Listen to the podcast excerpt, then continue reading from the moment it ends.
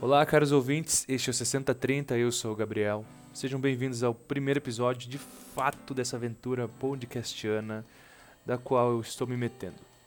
Eu quero começar de forma amarga e forte este episódio e todo o tema dele, para falar a verdade, e graças aos sabores da coquetelaria e a este clássico eu posso falar amargamente e de maneira forte a vocês. Hoje o nosso tópico é o Negroni. Nós estamos aí em meio à Negroni Week, que vai ser um, um, um tópico um pouco mais à frente dessa gravação. Mas o foco hoje é falar deste clássico amargo, forte e levemente doce. Talvez um dos clássicos de maior bifurcação de ódios e amores entre bebedores em geral.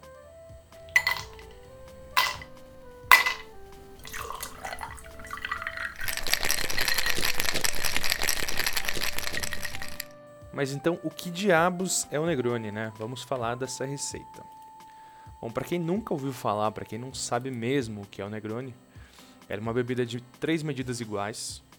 Ela a base de gin, normalmente o gin inglês, que vocês devem conhecer como Tanqueray, Beefeater, Bombay Sapphire. É, não vou entrar muito em termos técnicos de ah, porque o gin inglês, porque ele é London Dry. Só de fato é uma medida de 30 ml de gin, outra medida de um Campari Bitter, 30 ml, e uma terceira medida de vermute tinto, vermute rosso. É uma bebida bem simples e direta. Ela não, não tem muitas voltas para ser produzida. Até por isso é um clássico antigo. As bebidas clássicas, as centenárias, elas têm esse aspecto de não dar muitas firulas para chegar no produto final. Até porque temos que pensar em termos de estrutura, né? Vemos, hoje temos, enfim, mil ferramentas para poder fazer bebidas e coquetéis. E esses clássicos normalmente vêm de momentos onde o pessoal, enfim, tinha que fazer mágica para fazer minimamente. Onde o gelo era um, era um advento futuro, assim, era uma coisa de muita tecnologia já. Mas enfim, o Negroni, ele, como eu falei na introdução, uma bebida que tem muitos amantes, mas também tem muitos olhos tortos, né? Muita gente não, não vai com a cara do Negroni.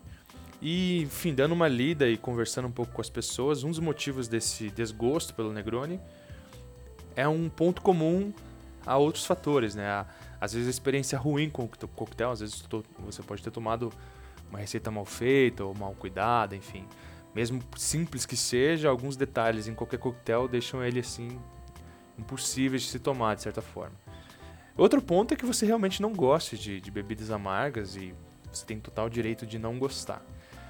Da mesma forma que pessoas passam a vida inteira não comendo chocolate de cacau ou, enfim, gostando de pimenta, vão ter pessoas que não vão gostar de bitters aperitivos, e sabores mais amargos que são encontrados em diversos coquetéis e bebidas usadas na coquetelaria. Mas voltando ao Negroni, eu pessoalmente gosto muito desse coquetel porque ele opera em três funções que eu gosto de sempre pensar na hora de beber como bebedor mesmo, não como bartender nem nada. Ele é um coquetel forte, ou seja, ele te embebeda de fato, né? Se o teu propósito é sair um pouco da tua zona padrão ali, pode ter certeza que um coquetel desse vai fazer esse papel. Ele tem camadas de paladar que eu acho muito interessante. Ele é o tipo de experiência de bebida que ao longo do beber ele flutua muito. Ele começa de uma forma, à medida que ele vai se diluindo ele se transforma. E um terceiro ponto, que aí é uma é um ponto sobre variação é que ele é uma receita flexível. Ou seja, se digamos você tem um Campari na sua casa, um resto de vermute, mas você não tem gin. Se você tiver whisky, você pode fazer um boulevardier.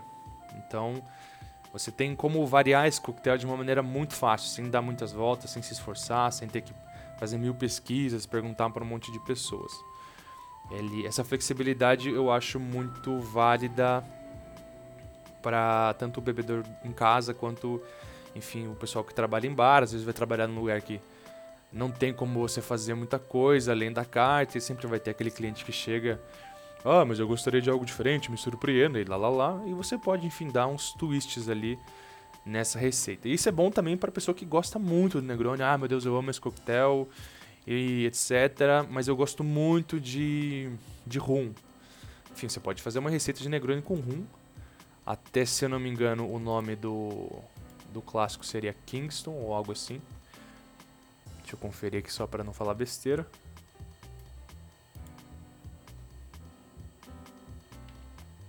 Enfim, você pode chamar simplesmente de rum Negroni também, né? Não, não vai, ninguém vai sofrer por causa disso. Mas se eu não me engano é Kingston mesmo o nome da receita. É, outro ponto interessante sobre o Negroni é a questão de origem, porque a coquetelaria ela tem essa certa deficiência de você pontuar de fato, ah, da onde veio essa receita, qual é a história real desse coquetel, porque como é a, bebida tem essa certa marginalização da, do seu consumo, a gente tem muitos problemas sociais atrelados ao consumo de álcool. E muitas destruições no passado, muita guerra em, onde a bebida estava envolvida. É, certas coisas são né, mal coletadas e mal registradas, não, não tem uma importância tão tão dedicada em termos de escrita. Então, quando você vai ler sobre uma, uma origem de receita, às vezes você acaba vendo diversas fontes, ou enfim, um amigo seu que trabalha em bar te contou uma história e um dia tu, você viu um vídeo no YouTube e era uma outra história e outra, um amigo seu viu um filme e tinha uma terceira história. Então, é, nenhum deles está mentindo. De fato, normalmente as histórias elas têm várias fontes. E também porque o, o, o, inconsciente coletivo, digamos, ele colabora muito nesse momento onde, digamos, ah, um americano lá, um bartender, resolveu começar a servir esse, essa versão desse drink no bar dele, sem saber que, por exemplo, pensando em tempos onde a gente não tinha internet, que na Itália tinha um, um dono de um café que ganhou uma garrafa de gin de um amigo e resolveu começar a misturar com o Campari dele e vermute sem nenhuma pretensão de, ah, essa é a minha receita e etc. Então, essa, essas multinascentes da origem também causam esse conflito de, putz, mas qual que é real, realmente a origem do coquetel? É, os consensos que existem, até pelo nome do, do coquetel, é de que houve um conde de sobrenome Negroni, e é uma história que eu gosto bastante, não, mesmo não sendo talvez a real, pois é a história de uma de um cliente do bar que foi foi pedir pro barman fazer algo mais forte, né? Algo bem comum é você chegar no bar e ter aquele tipo de cliente que chega e fala: "Ah, mas isso aqui não sei o que, é muito doce, me faz algo diferente, me surpreenda". E o Negroni tem essa essa origem, né, de de alguém que supostamente chegou num bar, esse esse conde Negroni, chegou no bar e falou pro barman: "Olha, esse Campari com vermute aí, que era um coquetel que eles estavam servindo, que era o americano, Campari, vermute e soda. Esse Campari, vermute e soda é muito fraco. Esse americano aí não, enfim, não não tá e é bem bem clássico ainda, né? Porque ele tá reclamando que não tá forte bastante. Então, algo que você escuta muito. Isso lá no, nas idas de, do, do, século início do século 20. Aí o cara chega e fala: "Bom, isso aqui tá muito fraco, bicho. Dá um dá um kick nesse drink aí". E aí o barman, né, enfim, que tava trabalhando lá, resolveu colocar gin no lugar da soda deixando imensamente mais alcoólico o coquetel e para a felicidade né, do, do bebedor, porque de fato satisfez o camarada. E na época as pessoas começaram a, enfim, pedir também essa receita. E você pensa também em época do, do das, das, grandes viagens, né? Então o cara bebeu isso lá na Itália, tomou um avião para América, ou enfim, soldados que foram para para a guerra conheceram isso de alguma forma e trouxeram para a América de volta. Americanos que saíram da, da América na época da proibição e aprenderam, né, trabalhando em bares, essa receita e foram disseminando. Então, supostamente essa é uma das origens. Né? Hoje existem outras histórias que cruzam um pouco disso, mas todas elas vêm desse ponto que eu comentei antes de inconsciente coletivo, de você ter os, esses ingredientes na sua frente, você ter que né, ter vontade de criar soluções. Outro ponto interessante que nós estamos que eu comentei agora há pouco foi a Negroni Week. Estamos comemorando 100 anos da criação de Negroni. Supostamente essa história que eu comentei do Conde Negroni, ela deu início em 1919, é, pelo menos o ponto de partida aqui, a Campari e a Revista Imbibe, produzindo o Negroni Week, partiram e estão comemorando esse ano. O Negroni Week, ele é um evento produzido, acho que se não me engano, há uns seis anos, e o propósito do evento é você inscrever seu bar, inscrever seu estabelecimento, seu café, seu restaurante, dar uma certa contribuição, um valor simbólico mínimo de contribuição para uma instituição carente das que estão disponíveis na página da Negroni Wiki pela Campari e pela Imbibe. Então, basicamente o que você faz? Você vai lá, se inscreve, né? escreve seu estabelecimento, doa um, um valor de, de, para, uma, para uma instituição carente, você pode escolher diversas instituições, não tem um foco específico, você pode doar para inscrições de instituições de animais, de defesa de animais, institutos de arte, educação, é, empresas preocupadas com, enfim, o ambiente, desemprego, saúde, fome, imigrantes, refugiados. Tem uma série de, enfim, direitos de equalidade LGBT, enfim, tem uma centena de, de, de possibilidades de doação. Então, é, é uma atitude que pensa nessa conscientização do consumo, ou seja, ok, estamos, somos bebedores né, de álcool, o que, que nós podemos fazer para melhorar o mundo? É, hoje esse evento está gigantesco, se não me engano, tem uns 14 mil lugares no mundo inteiro que você pode ir até os lugares né, para provar o, o Negroni na Negroni Week. É, alguns lugares têm algumas, enfim, fírulas a mais, né? Você pode é, conhecer receitas diferentes, receitas autorais dos profissionais daquele bar, é, aprender mais também. Deve ter, algum, deve ter lugares que, que devem produzir eventos como festas e até masterclasses da, da bebida.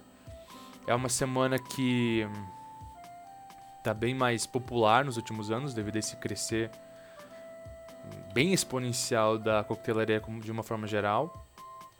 Eu acho um evento bem interessante, não só pelo pelo ponto da, da caridade que envolve isso, mas também para você conhecer os bares da sua cidade, conhecer o trabalho de coquetelaria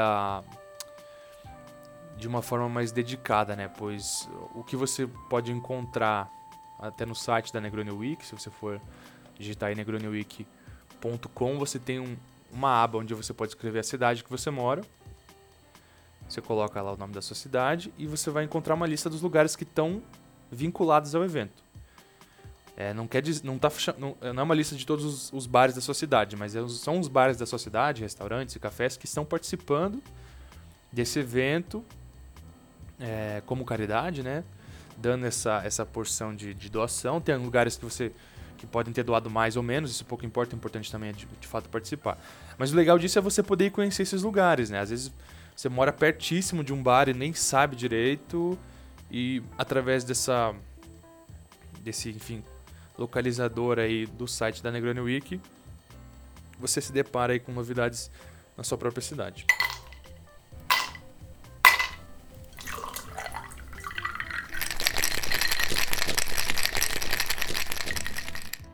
Bom, no comecinho do podcast eu falei sobre, sobre a receita, né, sobre os ingredientes, mas eu não falei necessariamente sobre como fazer essa receita, né? Eu acho que é uma forma acho que é interessante adicionar esse conteúdo, acho que dá pra ensinar esse tipo de bebida a ser feita em qualquer lugar, basicamente, que você tenha aí acesso a gelo e, as, e aos ingredientes.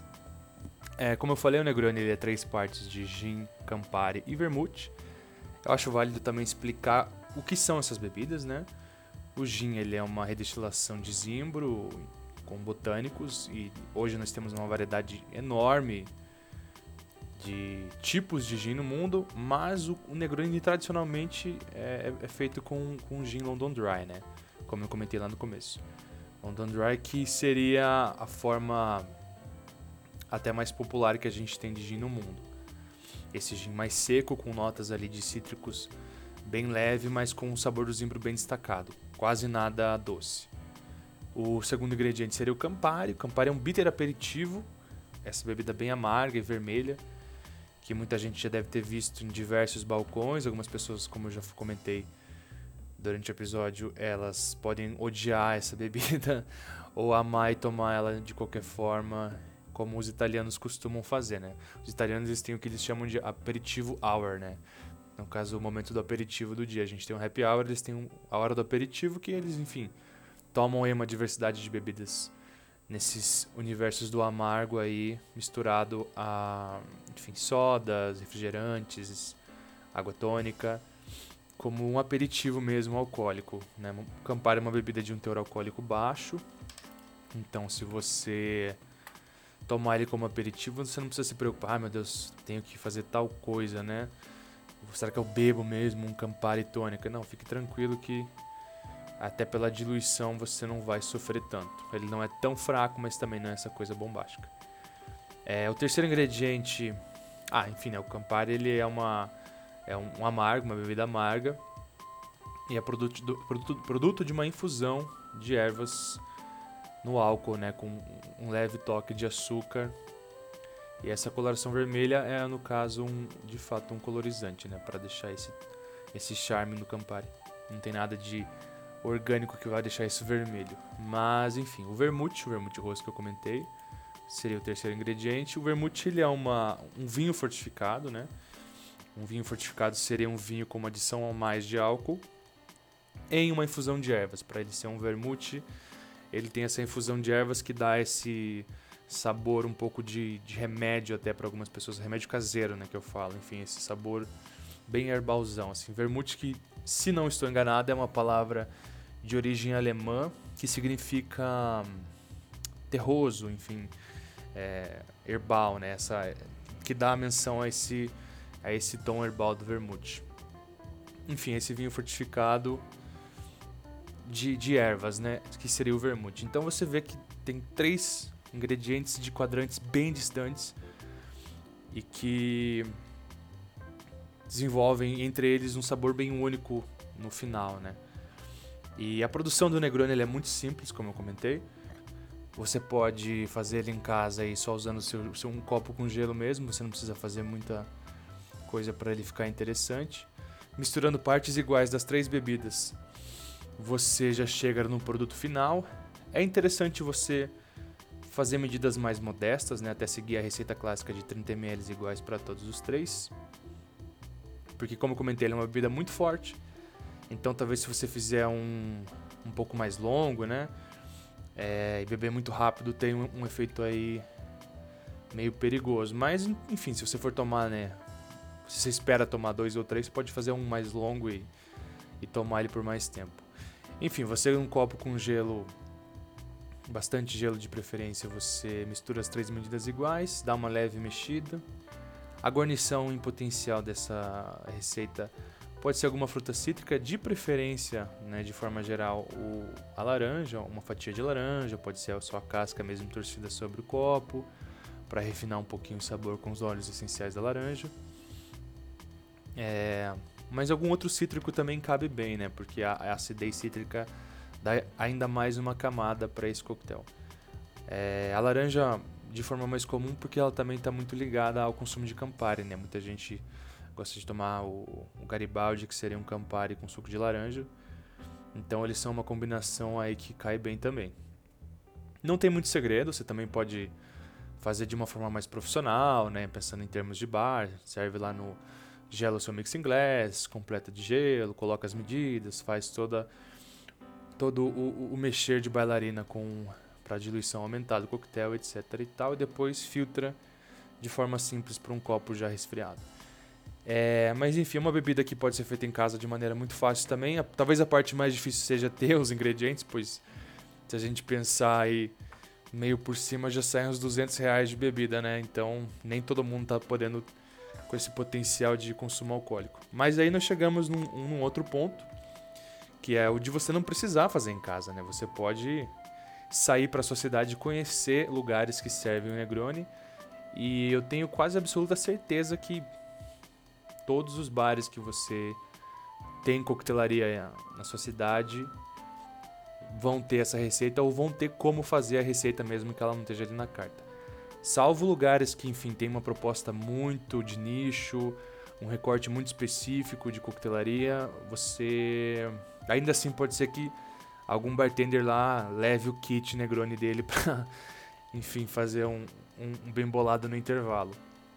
É, eu comentei que existem esse, esse, esse finder lá da Negroni Week para você é achar os, os bares que estão servindo Negroni na sua cidade, né? Eu sou de Curitiba, então eu acho interessante eu fazer esse acesso aqui para falar dos bares de Curitiba que estão fazendo esse serviço, até para saber também quem que está fazendo isso, né? É, não para, enfim, qualificar ou desqualificar, mas para visitar mesmo e conhecer.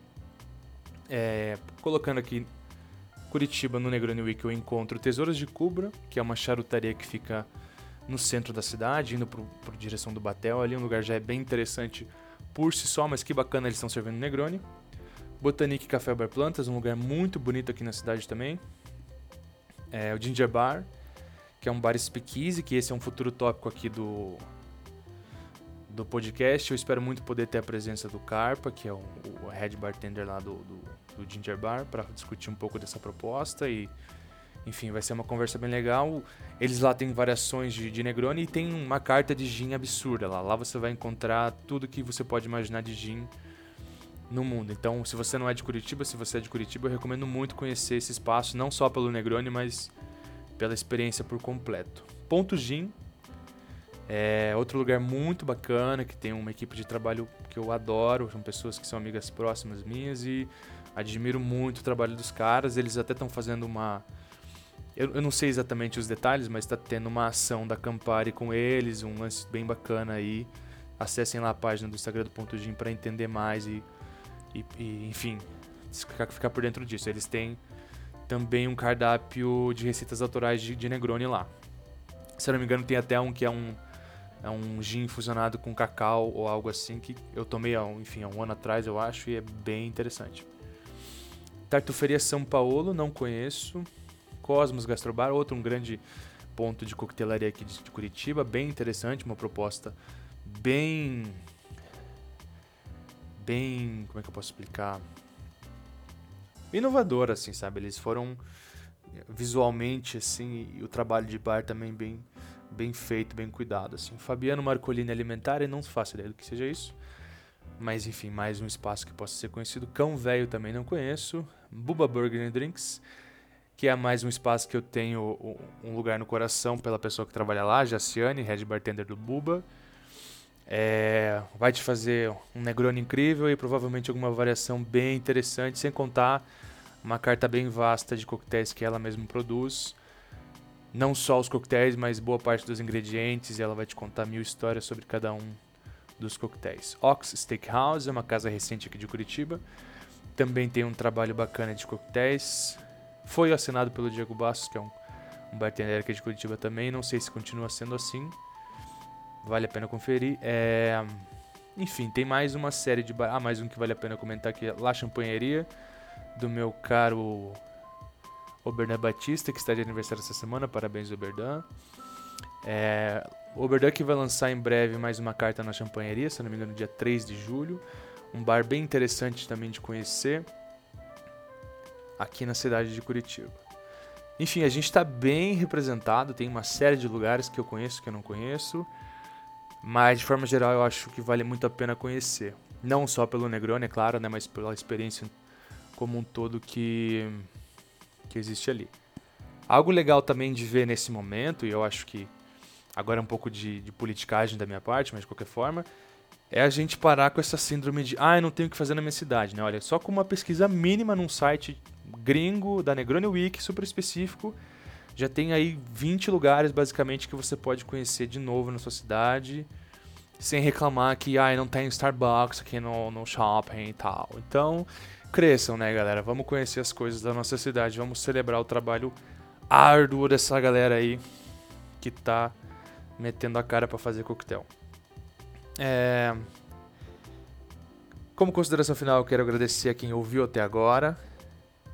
Eu acho que foi bem tropeçante, digamos assim, o, o primeiro episódio, né? Como eu falei para vocês no episódio de introdução, eu tô caindo de paraquedas mesmo, é uma, é uma experiência de aprendizado as gravações para mim, então meu compromisso é com uma informação interessante, com um papo mais casual mesmo, sem uma preocupação muito técnica, sem parecer uma palestra enfim, de indústria profissional, ser uma coisa mesmo de muito mais do Gabriel bebedor do que do Gabriel profissional de bar, né? É, esse segundo Gabriel que me ajuda a, a amparar mais as questões técnicas, mas também pode ser que aí eu dê alguma gafe ou confunda alguma coisa com outra, mas de uma forma geral eu acho que estamos caminhando por algo bem bacana. É, eu espero feedbacks de quem ouviu. E saúde a todos vocês, né? Vamos beber mais, vamos beber Negroni, vamos celebrar a Negroni Week.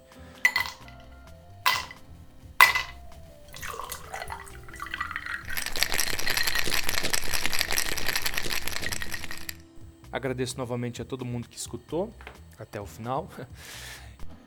Sigam as redes no Instagram e no Spotify, tá bem fácil, é 6030 nos dois. É só digitar lá esse por escrito, né? Os dois números aí que você acha bem fácil. E futuramente eu vou disponibilizar um e-mail para trocar umas figurinhas com as pessoas sobre, enfim, indicações de, de temas para o podcast, perguntas para serem respondidas aqui sobre enfim, dúvidas. Quem quiser mandar curiosidades, correções também. Ah, tu falou o ano errado, não sei o quê. Ou, enfim, uma outra história de origem. É sempre bom a gente aprender mais. E para isso que estamos aí, né? É... Um abraço e até breve.